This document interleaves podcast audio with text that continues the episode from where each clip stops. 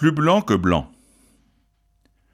À une époque pas si lointaine, la publicité de certaines lessives assurait que ces dernières l'avaient plus blanc que blanc.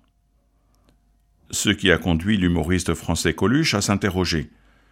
Je n'ose plus changer de lessive. J'ai peur que ça ne devienne transparente après. Qu'aurait dit alors notre humoriste de cette blancheur attachée aux vêtements de Jésus?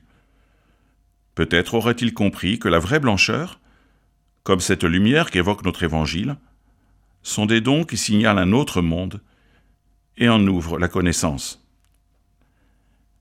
Mais pas un monde nécessairement autre. Pierre, Jacques et Jean voient de leurs yeux de chair, fût-ce de manière très fugitive, ce monde nouveau se présenter devant eux. Et le terme de transfiguration le dit bien à sa manière. Il ne s'agit ni de révolution, ni de transformation, mais d'un monde déjà là, tout à la fois présent et caché, qui se révèle à travers la figure de notre monde.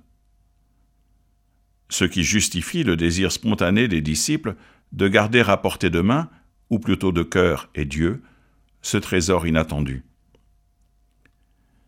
Mais ce qui leur était demandé, comme cela est demandé à tous les disciples de Jésus, n'est pas de conserver à titre personnel cette révélation d'un autre monde, mais de le faire apparaître et grandir autour d'eux, afin que s'ouvrent non pas les yeux de chair, mais ceux du cœur sur toutes les lumières et les blancheurs cachées de notre monde.